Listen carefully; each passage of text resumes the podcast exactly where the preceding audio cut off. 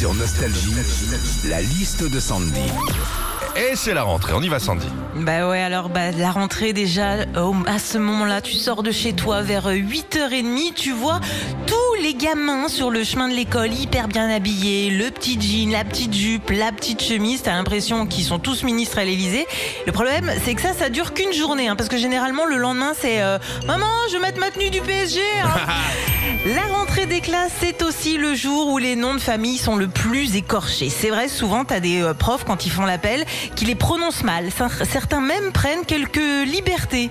Alors, euh, Jason Parker, euh, par contre, madame, moi, c'est Jason Parquet, hein, comme le point de Hongrie. Hein. Enfin, la rentrée, c'est aussi synonyme de pleurs, Philippe. Bah oui, les enfants pleurent parce qu'ils quittent les parents, les parents pleurent parce qu'ils quittent les enfants. C'est toujours difficile de se séparer. Moi, l'année dernière, à la rentrée, mon mari m'a retrouvé en train de pleurer dans le canapé. Il me dit, allez, oh, t'inquiète pas, il est 16h, ils vont bientôt rentrer à la maison. Bah oui, mais c'est ça le problème. Retrouvez Philippe et Sandy, 6h-9h, sur Nostalgie.